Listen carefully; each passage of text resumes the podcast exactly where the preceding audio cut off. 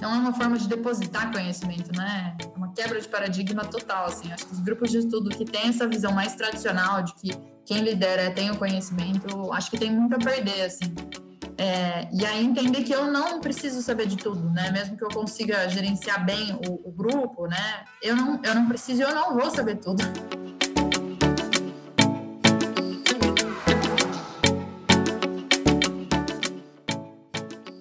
Oi, gente, sejam todos bem-vindos e bem-vindas ao GPSP Conversa. Eu sou a Sara Silvério. E eu sou Paula Cimarelli.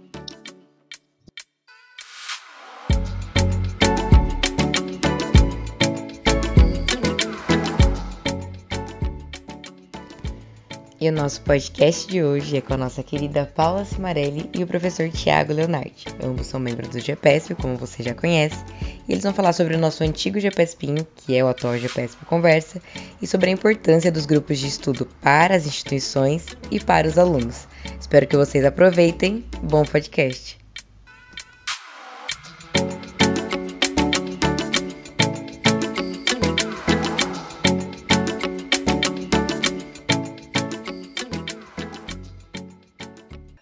Olá, pessoal. Paula, obrigado de novo pelo, pelo convite. Sempre é uma alegria. O pessoal deve estar cansado, cansado de ouvir minha voz. Né?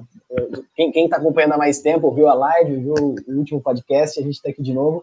Para quem não acompanhou, né, eu sou formado pela Unicamp, fiz o bacharelado, a licenciatura, depois o mestrado, o doutorado, tudo dentro do, do GPESP, sob orientação do Robertão. E ingressei na Unicamp em 2006, no GPESP de maneira mais específica em 2007, para ser mais pontual assim no, no ano de, de, ingresso. E nesse período né, passei é, até hoje estou participando do GPSP, mas passei durante quatro anos e meio né, por faculdades privadas do, do, interior do estado de São Paulo né, dentre, dentre as duas né, a Unifage e o UNASP de, de Hortolândia. E lá no UNASP eu coordenei durante um tempo também o LEPEF, que era o Laboratório de Estudos Aplicados em Pedagogia do Esporte e Educação Física Escolar, é, que foi herdado lá do, do, professor Hiller, quando ele passou no concurso, foi para o Mato Grosso, eu, eu acabei assumindo o grupo, né, fiquei ali até 2018, quando passei no concurso lá na Universidade Federal do Rio Grande do Sul, e estou atuando hoje né, na, na URGS, sou também professor do programa de pós-graduação em Ciências do Movimento Humano, e sou um dos coordenadores, junto com o professor Luiz Ginciene, do LEME, que é o Laboratório de Estudos Multidisciplinares em, em Esportes. E é uma alegria ele estar aqui de novo, a gente poder conversar sobre essa trajetória do GPS. Aliás, quem não segue o Leme, agora o Leme tem, agora já tem tempo, né, Tiago? O Leme tem Instagram, então procure lá, Leme. Eles têm compartilhado algumas coisas, fiquem ligados. Isso, sabia sim. Obrigada por ter falado. O Tiago é, é, a pessoa que veio antes de mim, né, no, no GPSP. Lógico que tem outras pessoas que passaram por lá também, não temos só nós dois mas acabou que o Hiller passou as coisas para o Thiago e o Thiago passou as coisas para mim. Então foi mais ou menos essa sequência que a gente acabou seguindo no laboratório. Então, já que a gente vai falar sobre GPS Pinho, Tiago, conta aí para quem não conhece o que foi o GPS Pinho e como que foi essa relação sua com o GPS Pinho e as lembranças que você tem desse momento lá. A história do GPS Pinho é uma história engraçada, né? Porque, na verdade, quem está acompanhando o, os podcasts, né? Viu lá a história do, do G-Bob, como que aquilo se iniciou e etc. E o GPSP começou por um acaso. Né? Eu lembro que eu era PED na, na disciplina de basquete e, e, um grupo de alunos, isso foi em 2012, e um grupo de alunos bastante interessados, dentre eles a Paula, que está aqui com a gente hoje, é, começaram a falar, ah, não tem um grupo de pesquisa, não tem um grupo de estudos, como que, que funciona, a gente não pode participar também e tal. E à época, o, o ele não tinha reuniões regulares para leitura e debate de textos. A gente tinha é, reuniões que a gente se encontrava, ali, as pessoas que já estavam fazendo mestrado, doutorado, iniciação científica, e a gente, enfim, trocava algumas figurinhas, falava de projetos de pesquisa, a gente se ajudava bastante, mas não necessariamente eram encontros de, de leitura e de estudo. Embora a gente estudasse bastante para estar nos encontros, né? a gente não tinha essa periodicidade.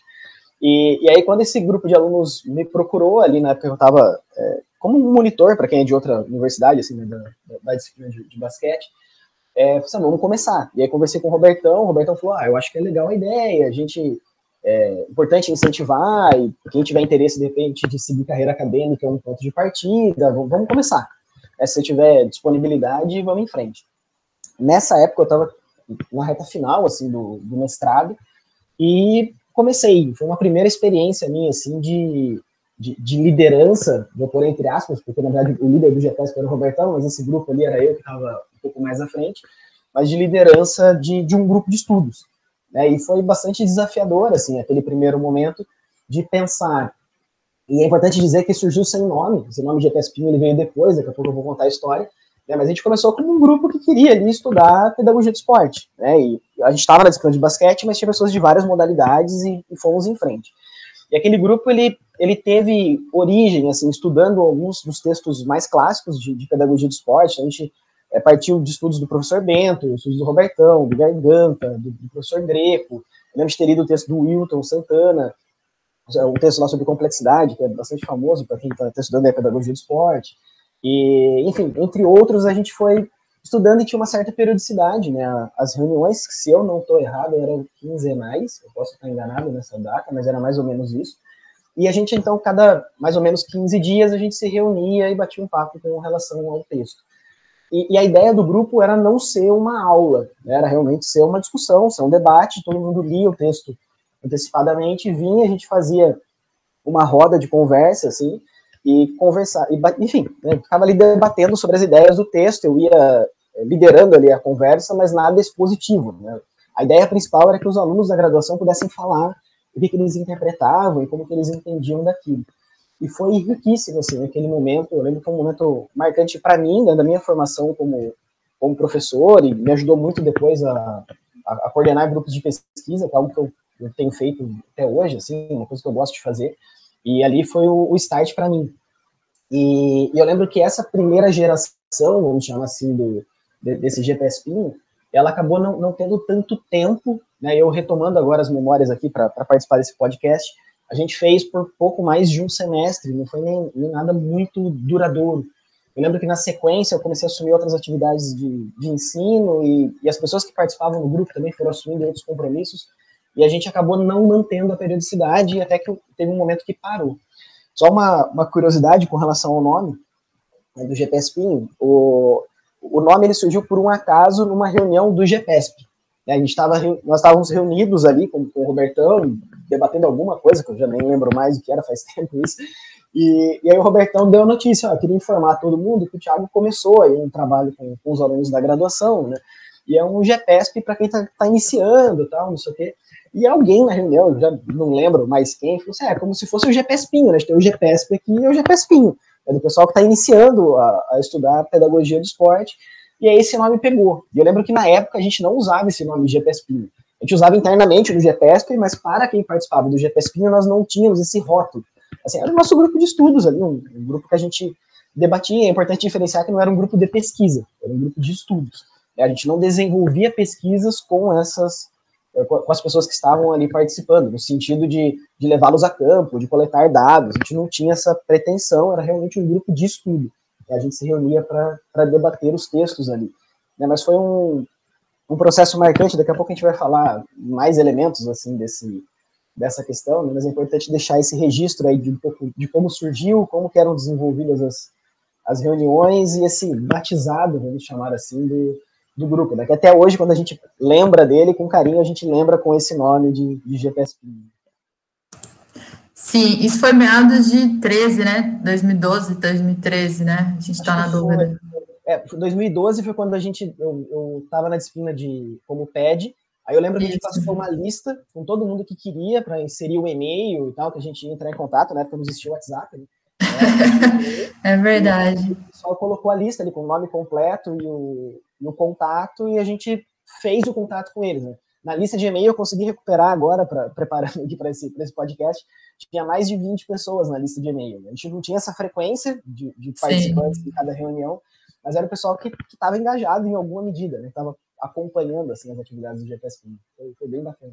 Muito legal, porque nessa lista, além do, do Tiago ter visto, né, algumas pessoas que seguiram para pós-graduação, ele me mandou e era a minha turma de graduação, né? Turma 011, em sua maioria. E a maioria que colocou o nome ali, que eu consegui identificar o e-mail, assim, não são pessoas. A maioria não é, assim, vinculada à pesquisa, mas são pessoas que são extremamente, extremamente competentes no que elas fazem, sabe? Então, isso me deixou com o coração bem, sabe, você fala, que legal, sabe, esse pessoal deu certo, esse pessoal, enfim, tá fazendo bem feito onde eles estão, independente do que, muito legal. E aí, em 2017, para dar continuidade à existência, né, eu entro no mestrado em 2016, eu e o Daniel, que não, não está aqui com a gente hoje, mas que fez parte também desse processo, é, eu entro no mestrado e aí começo a, a, ter uns cutucões, assim, do Hiller, principalmente, professor Hiller Reverdito, em relação a isso, né, de, de, puxar alunos de iniciação científica, eu falava, Hiller, a gente não tem muito, né, e aí acabou que em 2017, acho que me joguei na vulnerabilidade, morrendo de vergonha, falei, eu vou, vou tentar tocar esse negócio aí, só que, né, quando a gente vai fazer uma loucura, a gente não faz sozinho. Eu falei, Daniel, vamos embora comigo. E aí coloquei o Dani, coitado, ele sempre entrando nas minhas loucuras de, de pós-graduação. E aí ele falou, não, Paulo, eu topo, eu topo estar com você na reunião, né? E aí o professor Roberto, como sempre, deu essa oportunidade, eu acho isso incrível dele, ele sempre dá muita oportunidade para a gente. E a gente retomou, eu lembro que eu fiz um, um evento no no, Facebook, na época que o Facebook era super utilizado ainda, e coloquei lá como pergunta, afinal, pedagogia do esporte, o que é pedagogia do esporte? Alguma coisa assim. E aí a gente teve uma adesão grande, assim, no primeiro dia, obviamente eu, burra nem nada, botei o professor Roberto falar no primeiro dia, para chamar atenção, e aí a gente teve acho que umas 20 pessoas que foram, pessoas de fora da, da Unicamp, que o Tiago, inclusive, indicou, da FAGE, veio gente, veio gente do NASP também. E aí a gente começou esse grupo e estamos com ele desde então. Na época ainda era o GPSPinho.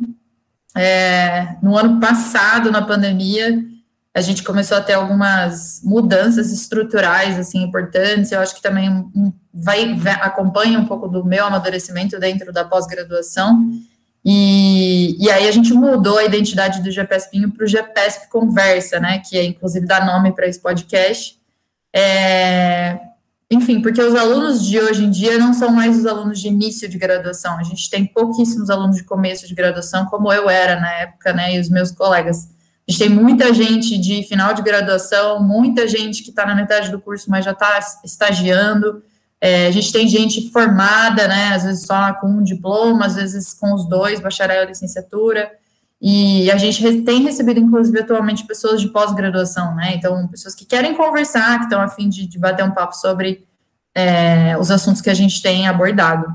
Então, é um grupo que amadureceu muito, assim, e eu, eu entendo que até o nome precisou amadurecer, né? Porque, de fato, a intenção do Tiago lá no começo era vamos começar a ter discussões introdutórias.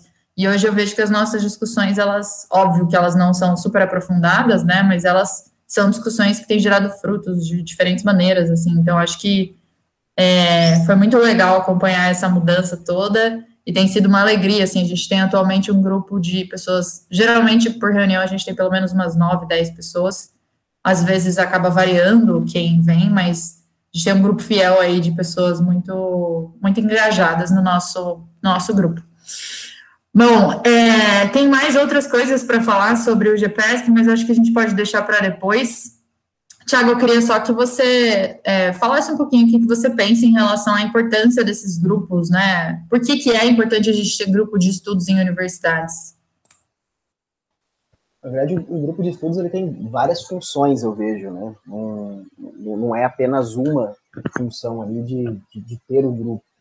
É, primeiro, que eu vejo assim é o fato da gente conseguir estar tá, tá, tá envolto olhando para uma mesma temática e ao mesmo tempo que a gente está ali estudando, a gente está nos aprimorando dentro do processo. É o, como eu falei, a gente tem um, grupo de pesquisa e um grupo de estudos.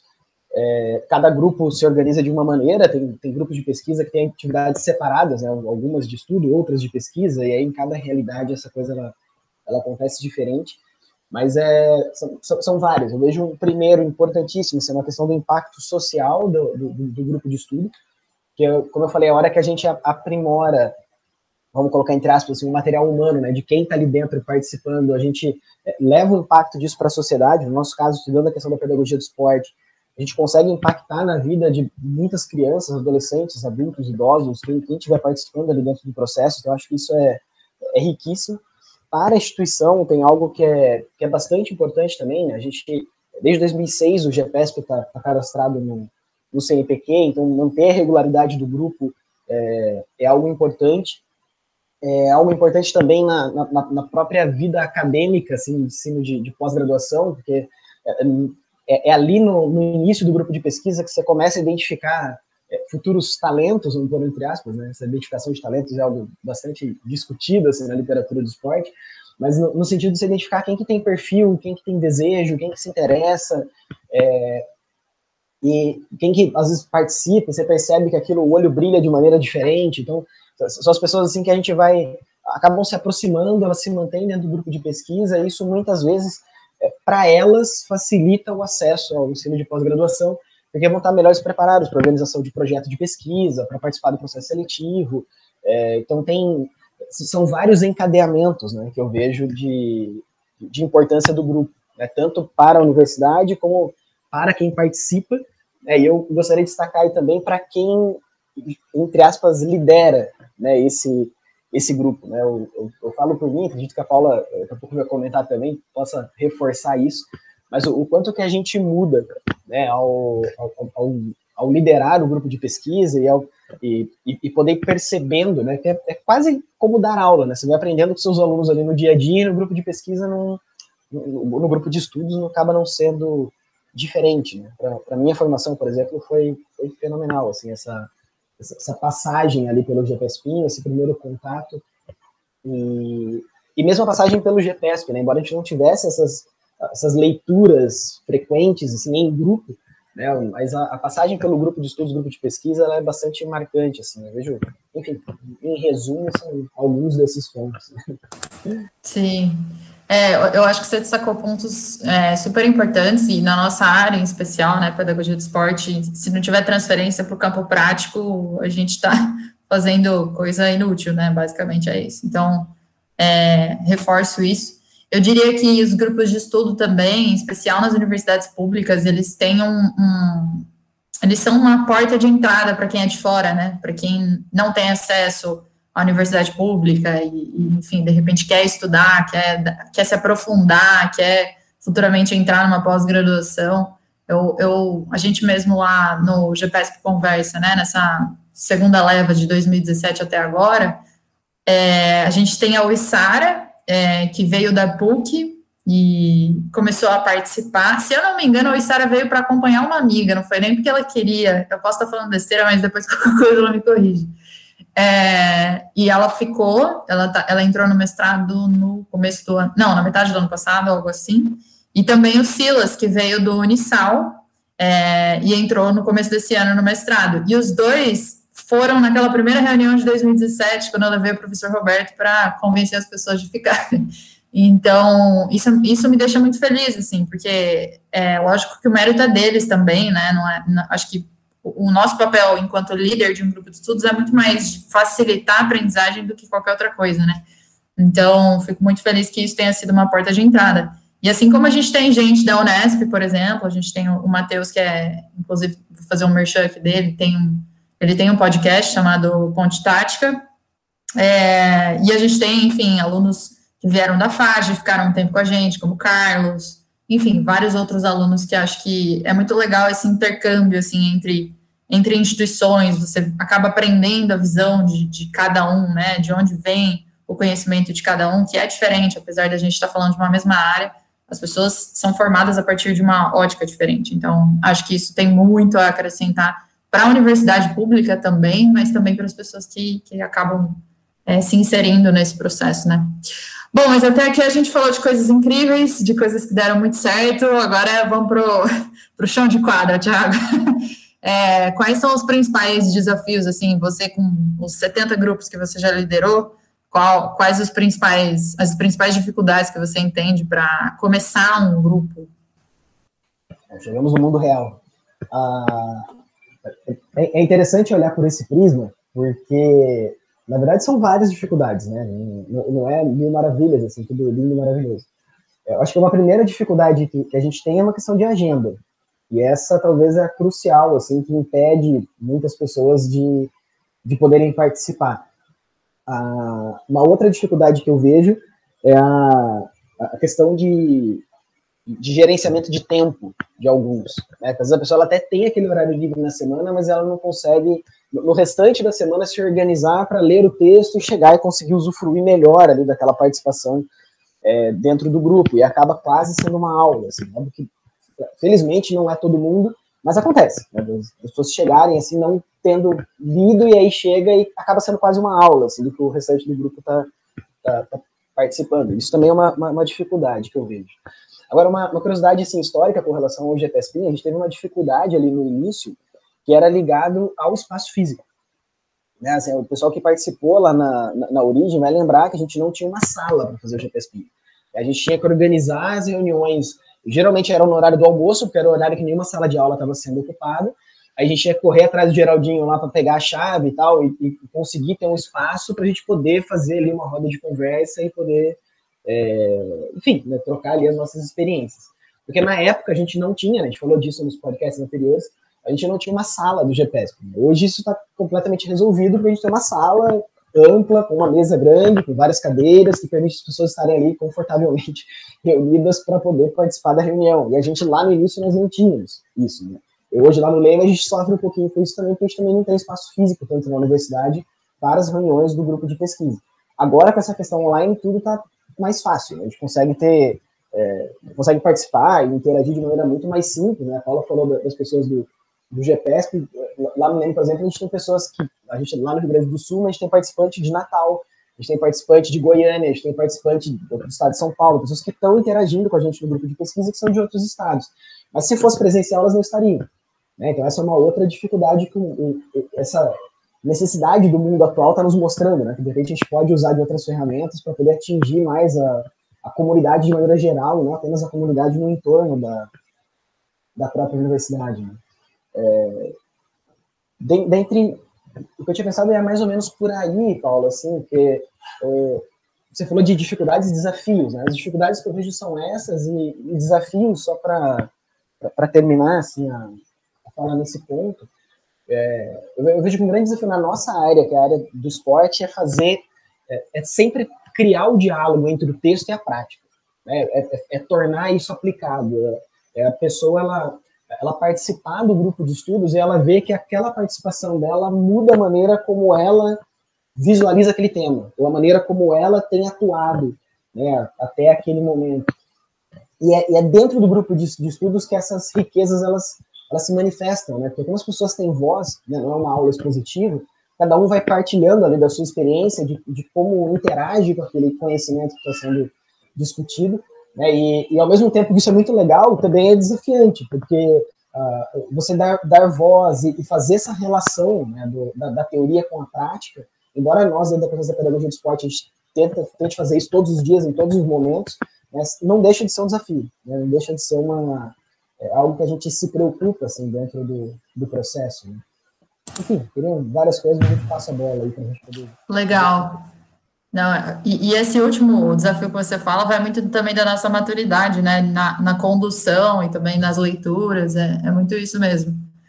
É, eu acho que tem muitas dificuldades mesmo, isso que o Thiago falou é real. Mas acho que para mim, pelo menos, foi entender que o grupo vai começar pequeno, sabe? É, acho que o sonho de todo professor, de todo professor é um grande grupo, discutindo textos, sabendo falar termos e refletir. Mas a coisa não começa assim, né? Então acho que entender que começa pequeno é, e que tá tudo certo começar pequeno, né? É melhor ter três engajados do que 15 que cada hora aparece um. Isso acho que com certeza, mas acaba que é um desafio para quem está à frente também. Nesse sentido, né, de manter o grupo engajado também é um desafio grande, assim, eu acho que se eles não compram a ideia, mais do que isso, assim, acho que se a instituição não visualiza a importância disso, né, pensando aqui em instituições privadas, né, é, eu já cheguei a ter um grupo que tinha uma, uma pessoa, a, a instituição querendo que tivesse a, a, o grupo, e aí a gente acabou tendo durante um tempo só uma pessoa, assim, né? Mas era um, um aluno muito disponível, muito querendo aprender. Então, é, é também entender isso, assim. É, e eu diria que talvez um grande desafio é, seja encontrar uma identidade para o grupo, assim, né? É, porque a pedagogia do esporte, em específico, ela é muito ampla, né? A gente consegue conversar sobre muitos assuntos. Então, existem grupos, por exemplo, que vão falar só sobre um, uma temática, e aí, a partir daí, eles vão se aprofundar nessa temática. Existem grupos, como o nosso, que vai falar sobre as temáticas que cercam a pedagogia do esporte, né? Então, desde os métodos até é, quem, quem organiza os processos, quem está aprendendo, então enfim, acho que encontrar isso, né, encontrar qual vai ser o tom do grupo, assim, eu acho que leva um tempo e a gente acaba tendo essa, essa ansiedade, assim, né, de querer enxergar isso, mas isso também demanda, né, das relações sendo estabelecidas, de, de haver uma confiança entre as pessoas e até da nossa própria, do próprio desenvolvimento da identidade de quem está à frente do grupo, acho que isso tudo acaba acontecendo. Agora, indo um pouco nessa direção, é, Tiago, quais desafios que você enxerga assim para manter o grupo ativo? Porque uma coisa é a gente ter o grupo, a outra coisa é fazer ele, ele de fato continuar existindo. É, um, é esse é um desafio interessante, assim, porque se a gente não cuidar, é, o grupo ele acaba. Né? Como você falou assim, se a gente desanimar porque o grupo está pequeno, se a gente desanimar porque é, ah, as pessoas não vêm, ou cada vez vem uma pessoa diferente, tem que ficar reiniciando o que a gente estava estudando. É, enfim, tudo isso são desafios, né, que, que eles vão, se apare vão aparecendo assim durante o processo. E, e, manter esse engajamento das pessoas, eu acho que é algo crucial. Né, e, esse, e esse engajamento, ele passa por, por, por vários aspectos. Né, passa primeiro, obviamente, pelo conteúdo, né, a pessoa ela vê sentido naquilo que está ali, se ela não vê sentido, ela não segue dentro, dentro do, do grupo de estudos, não, não vai ter interesse em desenvolver pesquisa, enfim. É, passa também pela questão da comunicação, né, a maneira como as pessoas são informadas que o grupo está acontecendo, o quanto que elas sabem o que, que vai, o tema da, da pesquisa, então o pessoal que está aí pensando em, em, começar um grupo de, de pesquisa, por exemplo, né, essa, essa questão de, de como a gente interage com a, com a comunidade que se interessa daquele tema é algo bastante importante. Né. É importante ouvir as pessoas que estão participando do grupo, né, e quando possível fazer ajustes ali que sejam necessários né, ao longo do ao longo do processo, seja de, de agenda, de horário, dias da semana, ou mesmo de temáticas. É, uma outra coisa que eu vejo como importante, assim, é, não necessariamente é um desafio, mas seria quase uma dica, assim, é, a gente poder dar voz às pessoas para que elas também escolham os temas de estudo, né, e não necessariamente ficar centrado, né, a gente recentemente, não lembro, começou a fazer isso, em que as, sempre tem alguém que vai liderar a reunião e essa pessoa escolhe o tema. Né? Então é ela que traz. A gente tem ali, óbvio, o, o roteiro, assim, o, o, tema é esse, grande, né? mas ali dentro ela, ela opta, né? O, por onde que, que ela vai. E, e, dar voz às pessoas também é algo bacana, assim, que, que não deixa de ser algo desafiante, porque aí você vai linkar aquilo com o tema geral do grupo, né? Essa linha, como a Paula comentou anteriormente. E aí há outros pontos que eles interagem com a questão mais administrativa, né, que aí cabe aos líderes do, do grupo, de maneira geral, né, que é essa, essa comunicação constante com, com as lideranças da, da, da faculdade, da universidade, onde, onde tiver inserido, é, é, é poder mostrar a importância do trabalho né, que está sendo desenvolvido ali dentro do, do, grupo de pesquisa, às vezes é, levar relatos de, de impacto do, do, daqueles estudos dentro da, da comunidade de, de maneira geral, e, enfim, né, são, são, são, coisas que passam pelo gerenciamento do, do grupo, né, mas é que é legal, eu sempre tento deixar isso explícito lá no nosso, que as pessoas saibam né, tudo que está acontecendo ali dentro do grupo de pesquisa e como que, que isso tudo está sendo é, conduzido. Né. Eu destacaria talvez esses, assim, Paula, como, como os principais, né, desde a aplicação, realização ali do dia a dia do grupo, até uma parte de mais administrativa, né, de, de, de manter o grupo é, efetivamente ativo. E essa parte de, de credenciamento no, no, CNPq, lá no, no, Diretório de Grupos de Pesquisa, e, e fazer todo esse trâmite é, acontecer de verdade. Né? Tudo isso é, é, desafiador, entra como um trabalho nosso, que de fato a gente faz, é trabalhoso é, estar no grupo de pesquisa, coordenar um grupo de pesquisa, mas ao mesmo tempo é muito prazeroso. Né? Eu vejo, não vejo esses desafios como algo negativo, mas pelo contrário, eu vejo como desafios que, que ajudam a aprimorar o processo dentro do, do dia a dia. Né? Total, acho que a matemática acaba, a conta final acaba sendo muito positiva, né? Porque dá, dá trabalho, não é uma coisa tão simples assim, você sempre está ligado no que está nos interesses do grupo, né? Em específico a gente aqui no GPS Conversa, é, foi algo que acabou eu comecei a ler que eles queriam falar sobre várias temáticas, né? A gente tem gente da, do âmbito escolar, a gente tem gente do treinamento, da iniciação esportiva, de tudo quanto é ambiente, gente que quer estudar treinadores, gente que quer estudar métodos e, e abraçar todo mundo, né? Eu acho que é uma forma, é, acho que para mim é o principal desafio, assim, gerenciar os interesses, as motivações e, e não desmotivar quem não é daquela temática, né? Então, sempre tentar criar links a partir dos conceitos mais estruturais, assim, que estão nos textos, ou enfim. É, eu acho que, para mim, o principal desafio, eu lembro muito de conversar isso quando eu comecei Japespinho, e eu falava assim, gente, como que eu vou gerenciar um grupo? Como que eu vou? Eu entrava em pânico, assim, eu falava, eu não, eu não sei esses textos, eu não entendo esses textos. E eu pensava, eu não sei, o Thiago Hiller, Hiller na época já tinha sido meu orientador e foi meu co-orientador, né, também no mestrado, eu falava, eu não, eu não tenho essa inteligência deles, eu não tenho essa competência deles, né, tava no começo do mestrado, pô. E, então, para mim, o, o, grande desafio foi entender que o conhecimento, primeiro que não é um, um, não é uma forma de depositar conhecimento, né, é uma quebra de paradigma total, assim, acho que os grupos de estudo que têm essa visão mais tradicional de que quem lidera tem o conhecimento, acho que tem muito a perder, assim. É, e aí entender que eu não preciso saber de tudo, né? Mesmo que eu consiga gerenciar bem o, o grupo, né? Eu não, eu não preciso, eu não vou saber tudo.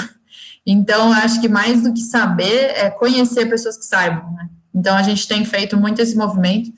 É, um dos, um, já adiantando a próxima pergunta, um dos frutos do, do GPS Conversa é, da pandemia foram as lives, né? Que foram 10 lives que a gente fez, a gente tem compartilhado aqui também, além de ter acontecido no Instagram.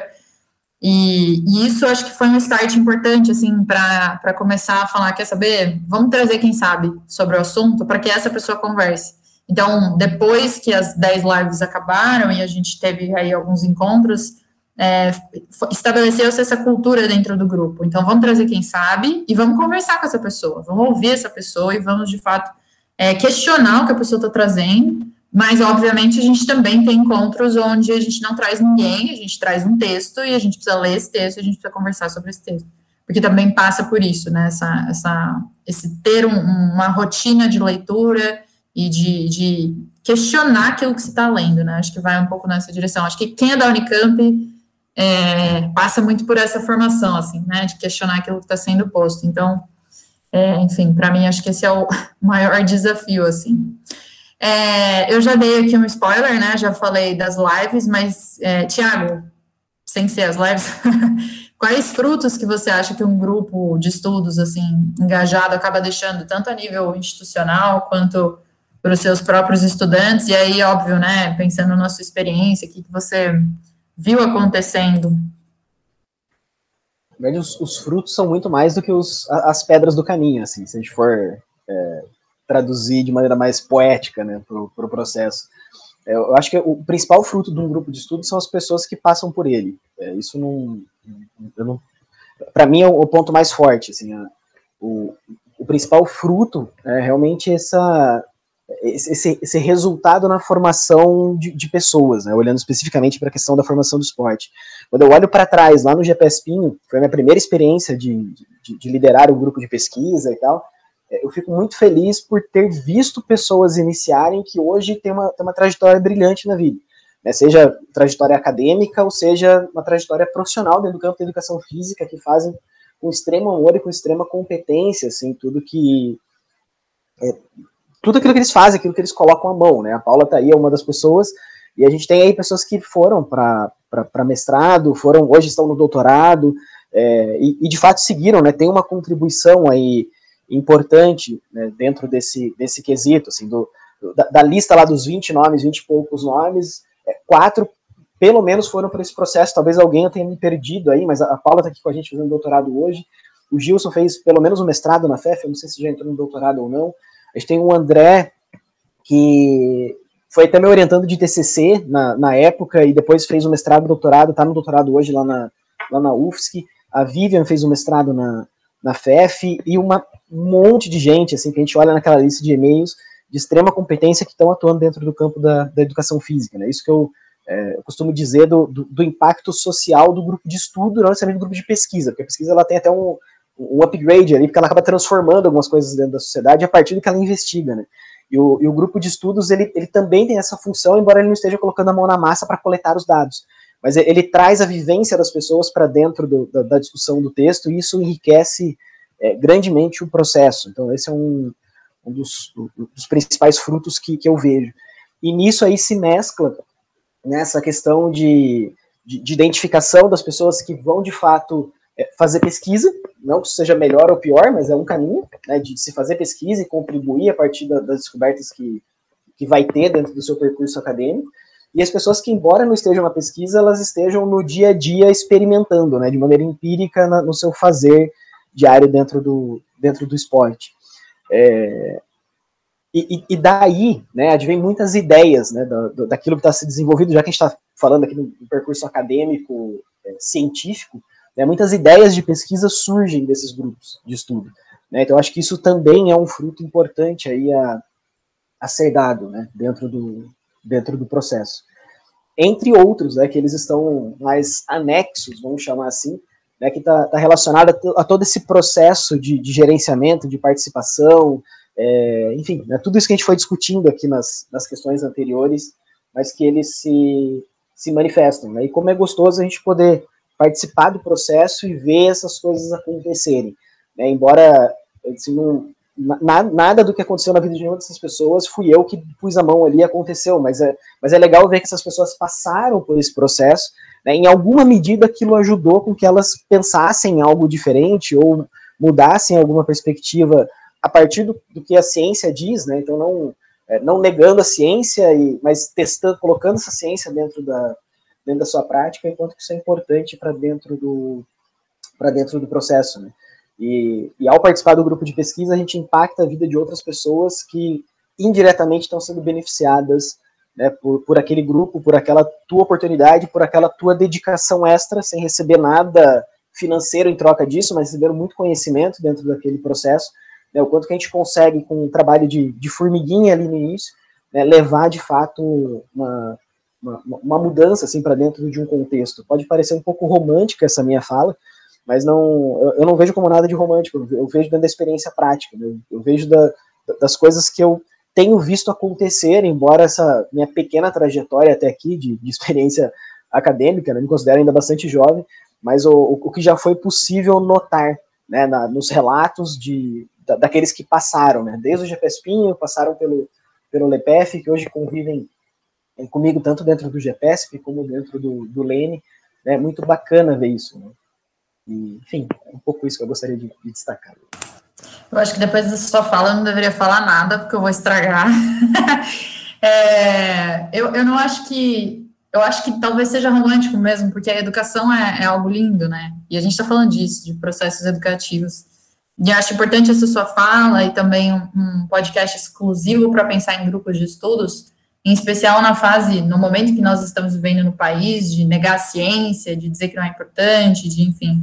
Então, acho que é, é importante sim, a gente sabe disso, e a gente está aqui para também fazer, mostrar o quanto é importante. É, eu, eu acho que eu acrescentaria, assim, da sua fala, algumas questões. Eu poderia dizer, em relação a esse próprio podcast, é fruto de um grupo de estudos, fruto de alunos que falaram, vamos fazer, né, porque eu não faço nada sozinho, aliás, quando é para fazer, fazer sozinho, eu não vou.